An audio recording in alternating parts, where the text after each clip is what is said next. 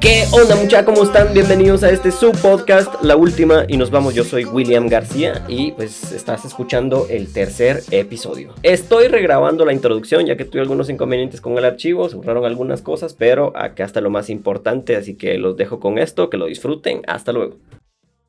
Porque, como me lo contaron, te lo cuento. que si no me lo invento. Si no me lo invento. ¿Qué te parece si ponemos un, un ambiente un poco más tenebroso? Acorde a la. ¿Qué, que, como que querés escuchar? pues, algo que sea con el tema, ¿no? Va, escucha, escucha.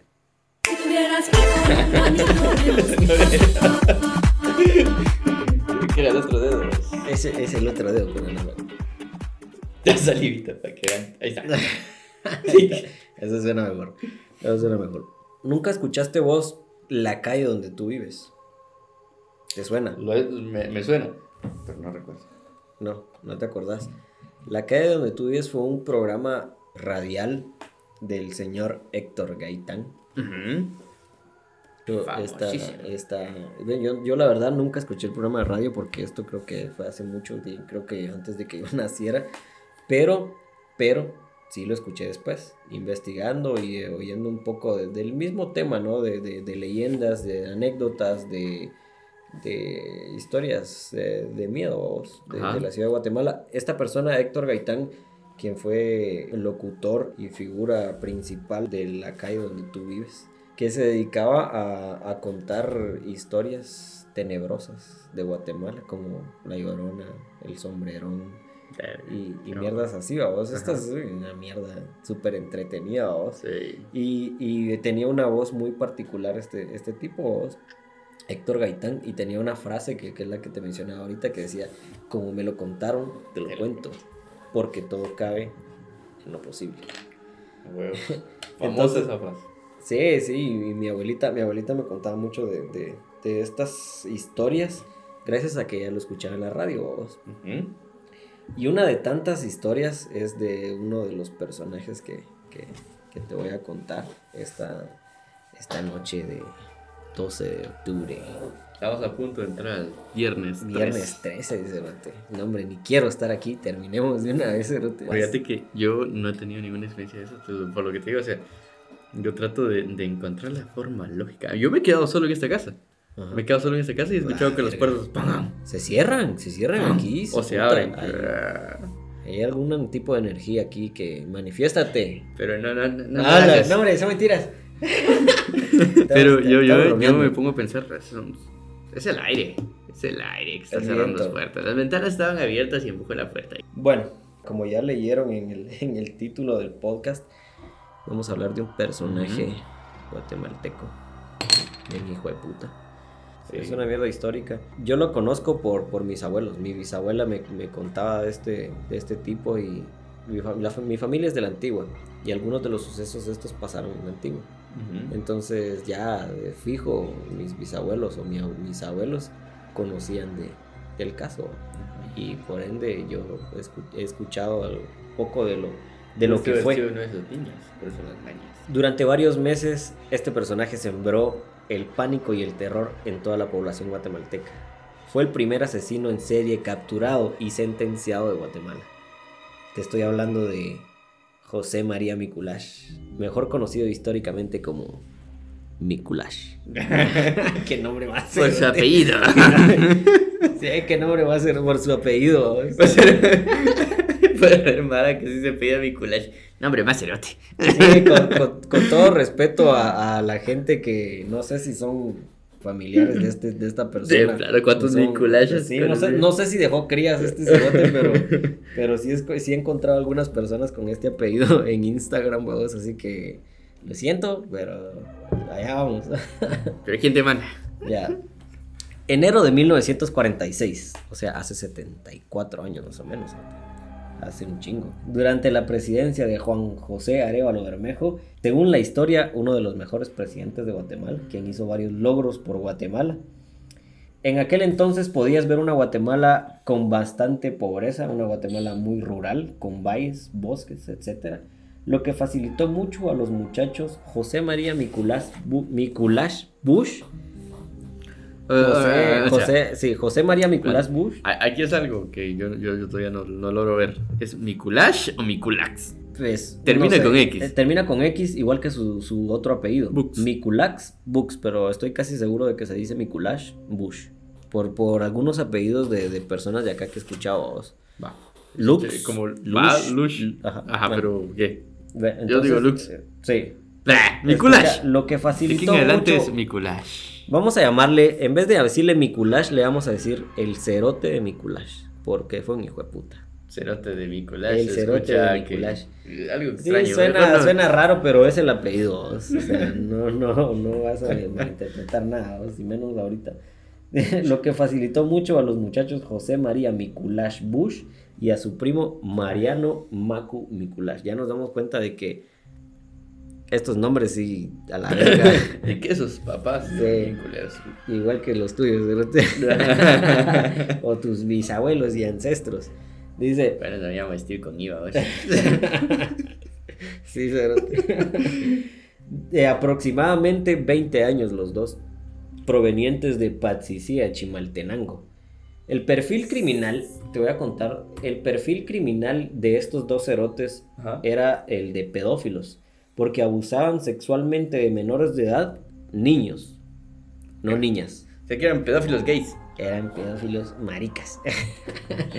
sí, abusaban sexualmente de niños, no niñas. Por lo que el análisis criminológico de, estos, de estas personas indica que tenían un tipo de trastorno por alguna homosexualidad reprimida. Maricas. Va, pero querían dar por el chiquito, ¿no? Que les dieran, ¿no? Sí, estaban, estaban bien enfermos, Eh. Mikulash, considerado como el primer asesino en serie, porque no solo abusaba sexualmente de los niños, las víctimas eran encontradas con marcas en sus cuellos con señales de asfixia. Eh, El modus operandi de, este, de estos cerotes era a base de engaños, mostrándose de manera amigable ante los niños. Te voy a enseñar la lucita de mi reloj. Lenny, te voy a enseñar la, la- te voy a enseñar cómo brilla mi reloj. Te voy a dar un quetzal, lo tiraba al piso y raca. Te voy a dar cinco len. Te voy a dar dos centavos. Le ofrecían regalos y conejitos. Le decían, o sea, vení, mira, te voy a enseñar un conejito de colores. Vení, Sí, acércate. Te voy a enseñar en peludito, dónde así, están. así sus pomponcitos, mirá, redonditos y peludos. Ya, y claro, obviamente la inocencia de los niños y la idea de tener un conejito de colores, pues los hacía acceder a lo que este cerote les decía. ¿Vos tuviste conejos de mascota? ¿Mm? ¿Vos tuviste No, conejos? nunca. Pollos, tal vez, pollitos de colores que claro, no te duran, pero ni dos, tres días. cerote. ¿Y no te cogieron por esos? No. estos, estos niños accedían y era entonces donde Mikulash se los llevaba al barranco, donde les decía, mira, en ese agujero están los conejitos, escarba, ahí van a salir. Puta. Pero ni mierda. En el momento que los niños se agachaban, este amarraba, eh, amarraba sus manos para que no se movieran, les bajaba los pantalones y trácatelas, papá. Abusaba sexualmente de ellos. O sea, se los chiquiteaba. Te voy a dar una tu chiqui. No le dijo de Sí, cuál, pero se la dio. ¿no? Y mientras te va a dar una chiqui, ¿no? Pero mientras los asfixiaba con una pita, ¿sabes? Con un lazo. Puta. O sea, esta era una mierda que, que luego fue bastante común entre los casos de perpetradores sexuales. O sádicos sexuales. Sí, lo que sea, el generar que los esfínteres. O sea que se ellos son pioneros en esa rama. Eh, en Guatemala a lo mejor, vamos. Pero dice, el, el generar que los esfínteres se contraigan mientras ellos abusan sexualmente de sus víctimas. De sus víctimas. es el meme que... ¿Por qué le salió tan natural? Es que ya, puta, ya son las cervezas, es la lectura ya. ¿no? Tanta pendejada que decimos ya. Ah, salud, cerote. ¿Era esto o el placer de que segura- seguramente les causaba a estos pisados o les generaba escuchar, ver y sentir eh, que su víctima está muriendo mientras ellos lo están...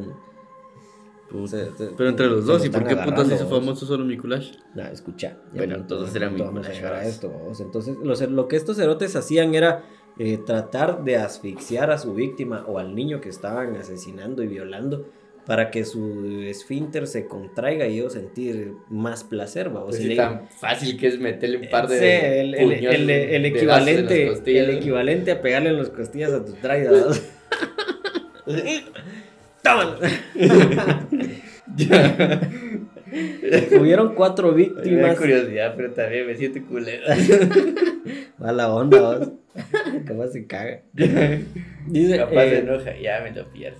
Hubieron cuatro víctimas sobrevivientes a, a- de aproximadamente 17 niños asesinados, cerote, Verga. los cuales este mismo cerote confesó en donde los había tirado luego de matarlos y cogerlos. ¿ya? Estos sobrevivientes fueron los que llegaron a, a identificarlos y luego, luego de la captura, en, en el año en que los capturaron, vamos. Eh, a un principio las muertes de todos los niños, esta, esta es una mierda que me parece, eh, me parece bastante creíble para, para Guatemala, no faltaba más, vamos. Eh, a un principio las muertes de todos los niños estaban siendo atribuidas al presidente Arevalo Puta. ya que eh, un año antes, el 18 de diciembre de 1945, este presidente tuvo un accidente camino hacia Panajachel. Y el cerote iba con unas bailarinas aquí a pasarla de a huevo por allá por San Pedro de la Laguna o, o no sé a qué putas. Locura. El cerote nunca llegó, tuvo un accidente en el que se lastimó la, la, la columna Ajá. Y el carro dio vuelta y este quedó, quedó pisado en la columna. ¿vos? Entonces los rumores decían que, que él le hacía, a él le hacía falta el líquido de la columna o algún, algún tipo de líquido de la Puta. columna y que todos los niños que estaban apareciendo muertos se les extraía el líquido para que él se lo pudiera inyectar. Y obviamente esta... Y de paso se los chiquiteaba. y de paso también se los chiquiteaba. ¿Cómo no? ¿Cómo no? No, esta teoría obviamente fue, fue descartada completamente por, por las autoridades. Ya cuando se dieron ¿no? cuenta que su chiquito estaba totalmente. Y que su columna no mejoraba, vos. y que seguía bien torcido el cerote. Es que miraban que los niños tenían el chiquito lastimado, pero su columna intacta. Su columna seguía hecha No, mierda creo del que la teoría de que el presidente fue. No, no es válida. Sí, para mí, ya te imagino el policía que, que, que, que dedujo, policía que dedujo esta ¿eh? mierda, vos. Su bigotito de Para tres mí, que, para mí que les están sacando el líquido de la, de la columna a usted. Mm, este niño lo mató el precio. Sí, a ver, revísenlo. A revisar las, las, las- los agujeros de la inyección, nunca aparecieron y esta mierda fue Ajá. ¿Ven ese agujero dilatado? Por ahí fue. pura mierda. no, perdón, muchas las familias. Pero los rumores fueron descartados, la teoría fue descartada y esto nunca pasó, vamos, y el presidente nunca estuvo involucrado en estas mierdas, vamos. Al contrario, estaba totalmente involucrado en, en resolver el caso que era un misterio y que tenía toda una ciudad en, en pánico y zozobra, vamos. Ujú. Eh, mira, esta historia a mí me la contaba mi abuelita. Me la contaba mi abuela. Y me decía que hace muchos años después, muchos años después, se utilizaba el, el nombre de Mikulash para, para darle miedo o meterle miedo a los niños y que dejaran de hacer sus, Puta. sus mierdas y sus travesuras, ¿no? Deja de estarte pajeando porque te va, te va a venir a traer Mikulash. Deja de estarle Patojo, bájese de la cama o Nicolás te va a romper el culo. Te va a coger. Bueno, pero sí, en 1946, mientras todo esto estaba pasando, los papás tenían mucho cuidado con sus hijos, mucho más cuidado con sus hijos. Los niños ya no salían a la calle, no salían a chingar, a barranquear, a lo No, que no sea. tenían ganas de a lo que sea que, de colores. Lo, lo que sea que hacían los niños en aquel entonces, en el lejano 1946. Pero los niños dejaron de hacer muchas cosas y, y- y los, y los papás muy preocupados, vamos. Todos estaban en sus casas, había mucho temor y también incertidumbre sobre qué putas estaba pasando. Ajá. Estos, estos cerotes operaban en barrancos, lugares solitarios en donde no los vieran y donde eh, los cerotes eran, eran astutos, no eran inteligentes, eran astutos. Los cerotes operaban en lugares solitarios donde sabía que no los, fueran a- no los iban a agarrar y no los iban a talear. Ah. Entonces eh, ellos esperaban a que pasara algún patojo cerote por ahí. En cuanto lo veían, se les alborotaba esa mierda y decían, no hombre, de aquí soy. Vaya, ay, ay. Leche con chupapa. Hombre, mi mero mole. Y mero mole. Puta, un patojo de 15 años, ¿no? 12, 13 años, ¿no? Muchos de los crímenes sucedieron en La Palmita, zona 5, en Misco y tres crímenes en la antigua Guatemala, en el Cerro de la Cruz. ¿Conoces el Cerro de la Cruz? Sí, man. Es una mierda, puta, vos pasando ahí solo La la verga, no, hombre, por el Cerro de la Cruz y la verga, man, no va a aparecer mi culash por ahí. Y Sí. mi culash es mi culash, cerote. Va a aparecer mi culash y va a querer el mío. Va a querer mi culash, no, está pisado. Hay un listado de los niños que fueron víctimas de estos cerotes, un listado que fue realizado por el licenciado Rigoberto Bran Asmitia, con ayuda de los datos de la Policía Nacional Civil de Guatemala. El leak. Ajá, eh, y uno de los casos más relevantes fue el del niño Enrique Sactic, de 14 años, encontrado fallecido el 23 de febrero de 1946. Este niño salió con dos cargas de leña sobre dos mulas, desde San Pedro Zacatepeques, con la intención de ir a vender leña y regresar a su casa eh, con dinero. A inmediaciones de Majadas se encontró con Mikulash, con el cerote de Mikulash, y su primo Mariano, quienes lo empezaron a seguir y más adelante eh, le encontraron y le cayeron con la paja de que si quería ver unos conejitos de colores. Los dos se los llevaron al barranco. Mientras Mariano bajó con el niño, el cerote de Mikulash se quedó eh, cuidando las dos bestias con, con la carga de leña. Se las cogió. Se cogió a las bestias, no me, no, no me sorprendería. vos.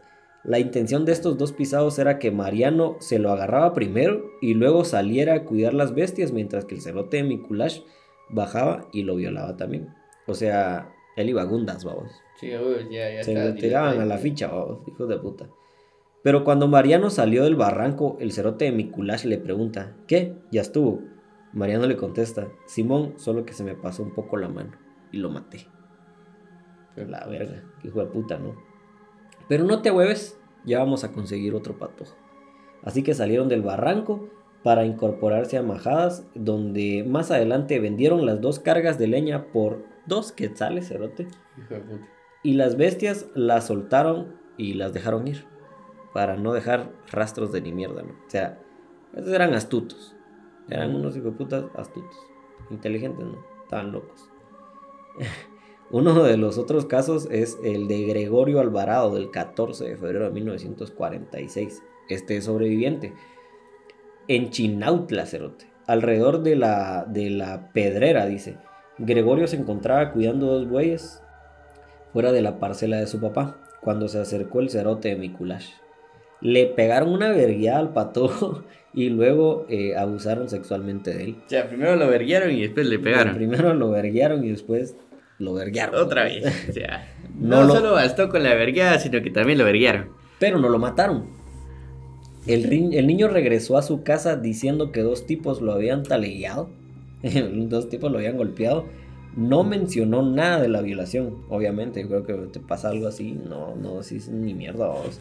Pero los papás se dieron cuenta eh, que algo le había pasado. Inmediatamente pusieron una Por denuncia a la caminado policía. de vaquero. Cabal, que se acababa de bajar de la bestia. weón. Los papás obviamente pusieron una denuncia eh, en la policía, la cual fue parte de los registros, o es parte de los registros de este caso de, de, de Mikulash Babos. Juan Ramos, de 15 años, en febrero de 1946. Juan Ramos vivía en la Reformita, zona 12.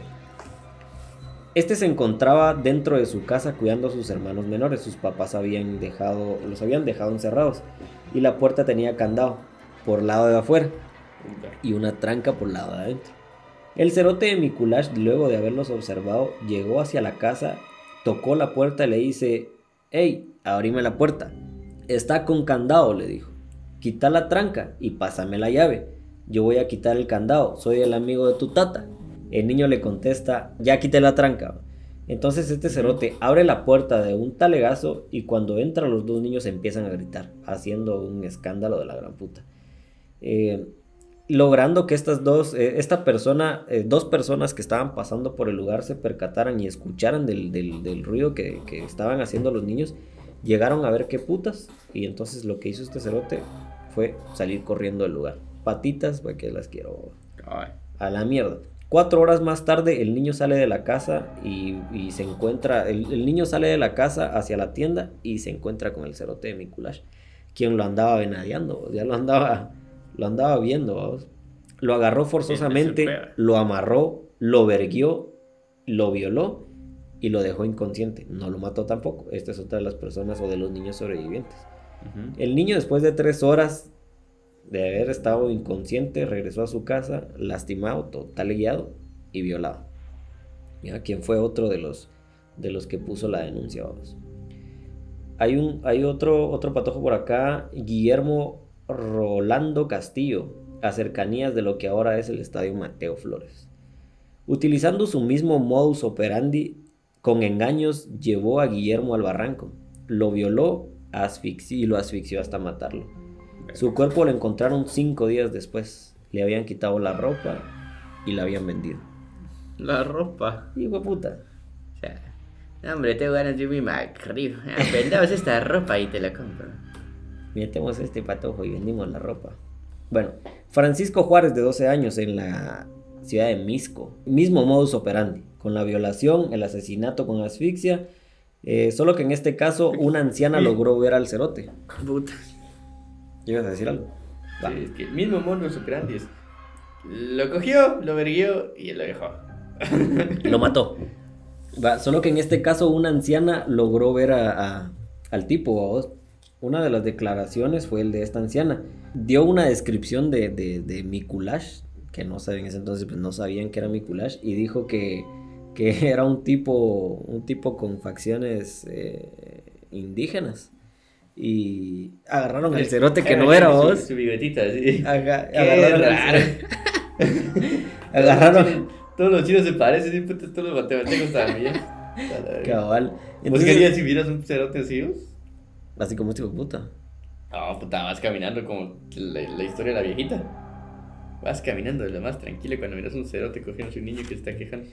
Puta, cerote, trato de verguiarlo, ¿no? De agarrarlo, cerote. Gundas. Ay, gundas, dice. No, sí, imagínate esa mierda, puta, yo sí trato de hacer ruido igual, o sea, que puta, se están cogiendo un niño. Va, pues escucha, con la declaración de la anciana capturaron a una persona sospechosa. Pero era totalmente inocente. Después de la talegueada lo soltaron, weón. Qué mierda. Y así como, como a este viejito que, que encontraron, o como a este, esta persona que encontraron, capturaron a dos personas más que resultaron ser inocentes de, de- del caso de la violación de los niños, vamos. Al cerote de Mikulash se le atribuyen 15 asesinatos, Verga. cuatro eh, violaciones con las víctimas sobrevivientes y al momento de la captura eh, confesó de dos niños más eh, asesinados, los cuales no habían sido identificados o no habían sido encontrados. vamos. Chupas. Él mismo los llevó al lugar de los hechos y les mostró la escena del crimen y dónde estaban sepultados los cuerpos. eh, y ya habían pasado más de dos meses de- del asesinato de los pobres patojos. El mismo Cerote de Mikulash y su primo Mariano confesaron cada uno de los crímenes, ayudando a la policía a hacer la reconstrucción de los hechos. Existen tres libros ahorita eh, referentes al caso Mikulash. El primero se llama Mikulash, de Jorge Godínez. El segundo es el caso Mikulash, eh, visto desde, desde, el, eh, desde un lado como más legal, eh, más político y legal, vamos. Y el tercero, escrito por el doctor Federico Mora, que habla de todo el tema de, psicológico de- del caso. vamos. Ah, Y Héctor Gaitán, que también habla de, de este cerote eh, y de la leyenda en sus, eh, en sus famosas radiodifusiones de, de la calle donde tú vives. vamos. Mierda. Bueno, fueron los investigadores Miguel Antonio Serrano y Alfredo Guerra, de- que son detectives guatemaltecos, ¿verdad? no son ni el FBI, ni gringos, ni la gran puta, que tenían un... De la re- CICIG. Sí, cerote. Te- Bueno, pues no fuera vos. Tenían un retrato siempre. hablado de... tenían un retrato hablado de José María Miculash. El, eh, con el cual tuvieron, estuvieron buscando y siguiéndole la huella a este cerote. Usando la lógica de los investigadores, que era... ¿Qué haría yo si me cogiera un niño? Ajá, ¿qué, qué, qué- qué estuvieras haciendo? ¿Dónde estarías vos si estuvieras pensando en cogerte un pato? ¿Qué sitio sería el bueno para chimarme un patojita? Pues estos cerotes empezaron a buscar a estos investigadores en los parques, en- e incluso estuvieron en el zoológico La Aurora buscando a, a este cerote. Y no dice, no dice si fue ahí o fue en, un- en otro lugar que vieron a una persona sospechosa. El 26 de abril de ese mismo año, Alfredo Guerra, uno de los investigadores de Guatemala, se percató de una situación un poco extraña. Un menor de edad al lado de una persona de rasgos indígenas. que le estaba comprando un chuchito. No, no era un perro, un chuchito para comer. Esta es mi chela. No. Le pareció muy extraña la actividad. Un, un, un cerote ahí, un indígena, eh, comprándole un chuchito a un, a un niño. vos. Puta. Qué puta. Ajá, Sí, que sí, sí, no- sí, no- era mero, mero raro. O sea, si, si el niño no era indígena y él sí era indígena. Qué puta. si Ni siquiera estaba comprando dos chuchitos, vamos, estaba comprándole uno al patojo. Entonces lo empezaron a seguir. En ese momento Mikulash se dio cuenta de que lo estaban, lo estaban siguiendo y lo estaban observando, vamos, y le dijo al niño que se fuera corriendo. "Vete, a la mierda, a la mierda. Voy a la verga, yo también. Miguel Serrano con pistola en mano empezó a seguir al cerote de Mikulash. Este llevaba un cuchillo en la mano y pues para tratar de, de defenderse en alguno de los casos, vamos. Ajá. Miguel lanza un disparo al aire y en ese momento Mikulash se detiene. Se huevo. ¿Quién no? O sea, ¿Quién no? Eh, el criminólogo este, Ricardo Mendoza, que, a quien se le doy los honores y la... ¿Cómo se, cómo se dice? Le doy los... Sí, como los honores de, de- todo el relato, que de ahí lo, de ahí lo saqué, él fue la fuente del criminólogo Ricardo Mendoza en este programa de radio que se o se llama, o se llamaba Remembranzas. El criminólogo Ricardo Mendoza habla de- de un extracto del momento en que, en que Miguel Serrano atrapó a Mikulash, vos. Y me parece una mierda bien, bien chistosa. Obviamente esto no, no fue así, vos. No, no lo dijeron así, pero así lo quiero decir yo, Conociendo, vos. conociendo Guatemala, así fue esa mierda. ¿Cómo no? Bueno, y, y este cerote Miguel Serrano le dice, ¡Alto ahí! ¿Vos cómo te llamas? ¿Yo? Simón, vos, ¿cómo te llamas, cerote? ¿Y para qué putas querés saber? Porque soy policía, pisado. ¿Por qué putas más? Güey, ¿Qué más, cerote? Soy la ley, cerote. Vos sos Eugelio Gómez, ¿verdad? Vos sos el cerote que, que, que de esta foto. Ese no soy yo. Entonces, ¿quién sos vos? Yo soy José María, dijo el cerote, vos. Necesito eh, nombrecito más cerote. José María, ¿qué? Chema. ¿José María qué? José María Mikulash. ¿Mikulash qué? Mikulash Bush, dijo el cerote, vos. Bush. Entonces la gente se empezó a acercar para ver a quién putas estaban talegueando a media calle. Mm. José María Mikulash tenía una particularidad que lo identificaba inmediatamente. Era Chenko, el hijo de puta.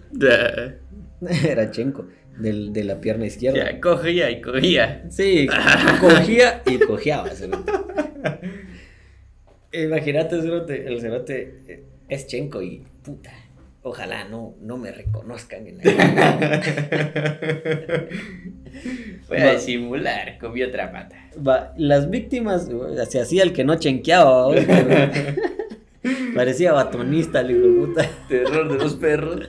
El terror de los perros. Saludos. Va, eh, dice que las víctimas habían mencionado en las declaraciones de un cerote que, que se los había violado y los había vergueado y que también cojeaba de la pierna izquierda. vamos. ¿Quién más era? Era este cerote, vamos. Los investigadores le dijeron mientras lo estaban capturando que era el asesino de los niños. Era, Vos sos el asesino, el asesino de los patojos, va, cerote. Por lo que la gente al escuchar quería talearlo. Ah, querían lincharlo, querían quemarlo. vamos. Qué Ya. raro aquí en Guate. Sí, ya. Entonces lo que hicieron fue trasladarlo eh, ya todo vergueado a la comisaría para, para su declaración, vamos. Pero- Y este es otro extracto de, de este mismo, este mismo señor que es Ricardo Mendoza, eh, que no sé de dónde lo sacó, pero me parece, me parece bien de a huevo. Y ya estando en la comisaría le preguntan, ¿cómo te llamas? Ya les dije mi nombre, dijo el cerote, vamos. Que cómo te llamas, te estoy preguntando. De nada te sirve quedarte callado. Decime tu nombre completo, Cerote, porque me estás poniendo para vergazos. José María. ¿José María qué? Mikulash. ¿Mikulash qué? Mikulash Bush. El Cerote. José María Mikulash Bush. Sí, hombre, ya te dije. Tené cuidado cómo me contestás, Cerote, le dijeron. ¿De dónde sos? De Guatemala. ¿Naciste en la capital? No. Entonces, ¿de dónde sos? De Patsicía, Chimaltenango. ¿Cuándo naciste? En 1925. Hace un vergo. Hace un vergo, vos. ¿Cómo se llama tu papá? ¿Y para qué? Que cómo se llama tu tata. Él ya se murió. No te estoy preguntando si se murió, te estoy preguntando cómo se llama. Mi papá. Sí, tu tata cerote, ¿cómo se llama? Enrique dice. ¿Y cuál es el nombre de tu mamá? ¿Y mi mamá para qué? El nombre de tu mamá, cerote. Juana Bush. ¿Tenés hermanos? Sí. ¿Cuántos? Un montón. ¿En dónde trabajas? Soy cargador, le dijo. ¿Sos mozo, cargador de bultos? Sí, hombre. ¿En qué mercado? En el mercado del guarda. Entonces fue aquí donde confesó este cerote que no andaba solo matando a, los niños, sino que estaba involucrado también su primo Mariano Macu. Mariano, Mariano Macu. Nobrecito, cerote. Ah, entonces, entonces hay otro. ¿Cómo se llama? Mariano. ¿Mariano qué? Mariano Macu Mikulash. Ah, es tu hermano. Así dicen. ¿Quién? Él. ¿Quién él? Mariano, hombre. ¿Y en dónde está ese cerote? No sé. ¿Por qué no andaba con vos cuando te agarraron? No sé. Esas fueron las primeras declaraciones del cerote de Mikulash. Y, según dicen, le costaba mucho entender el, español, el castellano. Entonces, tanto así que tuvieron que usar un traductor para, para el juicio de, de, este cerote. Entonces, el 28 de abril fue capturado Mariano Macu, Mikulash, y se decretó así eh, la ley Mikulash, que era esa mierda. Esta eh, permitía que en este tipo de casos de, de crimen, de asesinato, crimen de asesinato fuera resumido, fuera más corto para poder llegar más rápido a la sentencia criminal, vamos. O sea, que dejan de tanta paja de una vez. Sí, sí, la... la ¡Albergazo! Eh, cabal. La, mierda de... Ah, usted está chimando niño. La ley Mikulash, La ley Mikulash te, se ahorraba todo, Y te decía, maten a este cerote. Ah, de una vez. Chiquiteando niños, ¿no? Pero, pero, increíble, pero se le fue otorgada la pena capital, o sea, la, pena de muerte. La pena de muerte a, a Mariano y a, y a, perdón, a Mikulash, al cerote de Mikulash, y a Mariano le dieron 30 años de cárcel. Puta, pero si era, estaba haciendo lo mismo, ¿por qué putas a uno lo matan y el otro lo dejan? No sé. Usted estará vivo, solo porque no es el principal. Sí, sí, porque así es como actúa la mierda esta, ¿no? Entonces le dan la pena capital. Te has cogido 10 niños, te has cogido uno, ¿por qué putas matan a uno y el otro no? Vos te cogiste a 10 y aquel se cogió a 7. Déjame ver qué dice la ley. A ver. Ah, no. Vos solo 30 años de cárcel. Sí, 30 años de prisión para el cerote. me parece. Te lo tenían que volar a los dos, vos. Sí. Bueno, bueno, dice, hasta sus últimos momentos el cerote de Mikulash decía que era inocente de todos los asesinatos, que él sí se cogía los patojos, pero que era Mariano quien los mataba. No se sabe, hasta aquí no se sabe.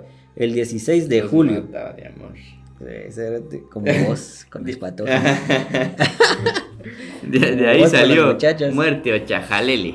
Chajalele o ah, morir. El 16 de julio... Ah, ok, ah, puro chajalele. ¿Y usted qué prefiere? ¿Chajalele o morir? Morir. El maten a puro chajalele. Ah, puro chajalele. El 16 de julio de ese mismo año, el cerote de Mikulash fue llevado al paredón del cementerio general para su fusilamiento. Y antes de morir, adivina, antes de morir pidió dos cosas. ¿Qué crees que pidió? Primero matar y otro de puro chajalele. que le trajeran a un patojo. no, antes de morir pidió dos cosas nada más. Un tacuche, quería verse elegante. El cerote quería verse elegante. Creo que pidió una corbata. Bob es elegante. Bob elegante. Pidió un tacuche, una corbata y dos octavos de guaro. No sé si para entonces ya existían los octavos. Entonces era un cuarto. Ajá, pero pidió, pidió una botella de guaro. y fue lo único. Vamos. En el momento que lo llevaban al paredón, eh, se fue gritando que era inocente, alegando, gritando, maltratando. Y iba escupiendo incluso a los, a los guardias, a los policías que lo, que lo llevaban, vamos, iba maldiciendo en todo el camino, pasó por toda zona 1 hasta, hasta llegar al cementerio general. Eh, y fue el periodista Mariano Rivas quien cubrió el fusilamiento de, de, este pisado. Dice que él se acercó a Mikulash antes de, de que se lo tronaran, vamos y este le dijo, me gusta tu corbata, me la regalas. Y el periodista se quitó la corbata y se la puso. A, a, a Mikulash, vamos. Y fue fusilado con saco, corbata y, Sus dos octavos. Ah, Simón. o sea, lo vistieron y luego se lo volaron, babos. De plano. Mariano Mikulash, el primo, cumplió sus 30 años de cárcel. Ahí adentro aprendió a leer, aprendió a escribir, porque los dos cerotes eran analfabetas. Ajá. Eh, dentro de la cárcel cuentan que Mariano eh, lo vergueaban constantemente, lo violaban constantemente. Ay, que, sí, yo Ay, imagino que en ay, la ay. cárcel no me gustaría caer en esa mierda, vos, pero... Así- Mariano. Ah, ah, ¿te gustaba coger Mariano, patojos? se te cayó tu jabón. Mariano, recójame esa tapita. Mariano, ¿quiere un par de conejitos de colores? Cabal, mira ahí, ahí eh, adentro del inodoro te va a salir un conejito. hijo Abre puta. ahí. Agachate, que le quedaba a vos? Me voy a agachar, oye. Ya sé que ya no salen conejitos ahí puros cerotes, pero me voy a agachar. Va, entonces dice que este cerote aprendió a leer eh, dentro de la cárcel, se volvió eh, Maestro Ma- de filosofía y sí, como, como encargado de la biblioteca. decano de la... Decano de la, de la, de la cárcel. El alcaide. El caide. Eh, no, se volvió encargado de la biblioteca, empezó a leer la Biblia y se convirtió en pastor dentro de la, de la, la cárcel. vamos. Luego al salir se volvió eh, igual, bueno, ya era pastor y puso su iglesia en zona 19. Puta madre. Y, y dice este mismo, este mismo cuate de, de Ricardo Mendoza que trató de, de en algún momento de entrevistarlo, no sé, él o, o, o este Gaitán, no, no estoy seguro. Pero nunca quiso dar ninguna entrevista, dijo nada más que estaba arrepentido de todo lo que él y su primo habían hecho y que estaba, Reforma. estaba eh, perdonados por Diosito. Entonces dice que Mariano se arrepintió, se arrepintió y finalmente falleció de cáncer. Hace un chingo. Cáncer rectal. Cabrón, ¿no? falleció de cáncer de ano. No, no sé de qué falleció, pero seguramente algún cáncer Verga. Cáncer en alguna parte del cuerpo. cabal. Entonces, eh, fíjate que una de las teorías más relevantes del caso Ajá. es que luego del fusilamiento, la cabeza de Mikulash fue retirada de su cuerpo. Lo decapitaron. ¿Para qué? Había un estudio eh, en- entonces que se llamaba frenología, que eh, eh, consistía en extraer el cerebro de, de- de alguna persona y analizarlo a base de, de mediciones. Depende de... para, para, para analizar y ver qué anomalías habían en su cerebro vamos, Sí. y qué, qué particularidades tenía, tenía Yo- yo esa, esa mierda. O sea, lo que pasa es que antes pensaban que la forma de tu cráneo o tu cerebro era, indicaba como ciertos patrones. Ajá. Entonces que si alguien tenía tu misma forma de, de cerebro y cráneo, puta, tenía los mismos desórdenes mentales que vos. desorden o, o alguna particularidad ah, favorable, vamos, como sea. Sí, supuestamente eh, el tamaño de los lóbulos izquierdo o derecho podía decir que, que discapacidad o, o de qué carecía. Eso vos. Va, pues esa, esa mierda se llamaba frenología. Ahora, pues ya existen un montón de análisis más sofisticados, vamos, pero eh, la cabeza, la cabeza de este cerote fue decapitada. Y dicen, dicen, la, la leyenda, que de camino al anfiteatro eh, perdieron la cabeza. Puta. O que la cabeza ya estaba en el anfiteatro y se desapareció. Otra de las, de las, de las leyendas dice que la cabeza andaba rondando por ahí y hablaba en las noches, vamos. Qué mierda, miedo, hijo de puta. Puta. Sí, otra de las, de las, de las ¿Te teorías es de. perder una cabeza, cerote? ¿Ah? Sí, Perder hijo, una- perdieron la cabeza esos cerotes. Va, otra de las leyendas dice que de camino del Paraninfo a la actual escuela de, de medicina, eh, extraviaron la cabeza, sí, por, por descuidado de los cerotes, vamos. Perdieron la cabeza y hasta la fecha no se sabe qué pasó con la cabeza de Nicolás. o sea que sí, sí, sea como sea la historia, cual sea la historia, sí perdieron la cabeza de Sí, Mikulash. la perdieron. La cabeza de Mikulash se desapareció. Y conseguí algunas fotos que voy a poner aquí en el, en el, en el- en el Instagram para que las puedan ver. Estás escuchando, anda a ver la- las, las fotos en el Instagram. Eh, puta, son bien tenebrosas, pero... Y está Sí, la cabeza. está la cabeza ahí de Mikulash cortada así toda hecha verga. Y la perdieron. Verga. Se no sé, se la robó. Algunas de las teorías decía que el, el mismo primo se la robó y, o familiares Mikulash la, la tomaron, vamos, pero se perdió la cabeza este cerote. Enterraron eh, solo el cuerpo. Y después Y- enterraron la cabeza. ¿Ah? Sí, se Yo también he hecho eso. Pues nada, esta fue la, la, la leyenda de José María Mikulash. Espero que les haya gustado, Más, cono- más conocido como Mikulash. Tardamos dos, dos meses preparando este podcast para ustedes. La idea, la idea yo la tenía desde hace un chingo, incluso desde Sí. antes de empezar el podcast. Salud, cerote. Mm, Y me parecía interesante. Más que todo poder contarla de, de, de esta manera. De acá, entre cuates, vos. Porque vos, vos buscas el caso Mikulash en YouTube, donde sea, pero son anécdotas contadas en alguna radio. En la televisión y Sí. en radio vos no puedes eh, hablar mal, no puedes decir malas palabras, vos. Pero en Spotify sí, entonces me vale verga. Pero en este podcast, ¿qué creen? Aquí nos pela el huevo. Entonces, eh, nada, espero que les haya gustado. ¿Qué te pareció? No. O sea, para no tener ni mierda de eso preparado, estamos. No, la verdad es que sí.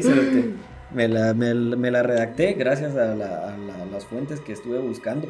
Estuve tratando de... Y al buscar- apoyo y presión de cierta conocida por ahí.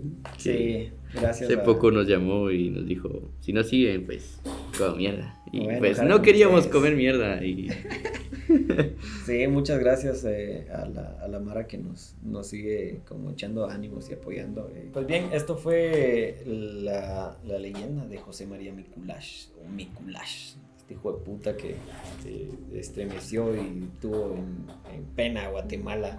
Una Sí. Guatemala con 5 millones de habitantes, ahorita somos 17 millones. ahorita somos más. Ya. Estamos sobrepoblando el mundo. Nos estamos consumiendo los recursos. Pero nada, buena onda por escuchar, buena onda por llegar hasta este punto. Eh, espero que les haya gustado la historia. Gracias por, por, por quedarte. De verdad lo apreciamos un chingo.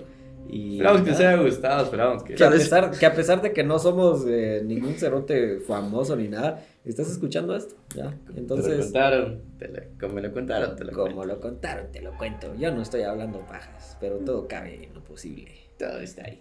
Saludos a la familia Gaitán.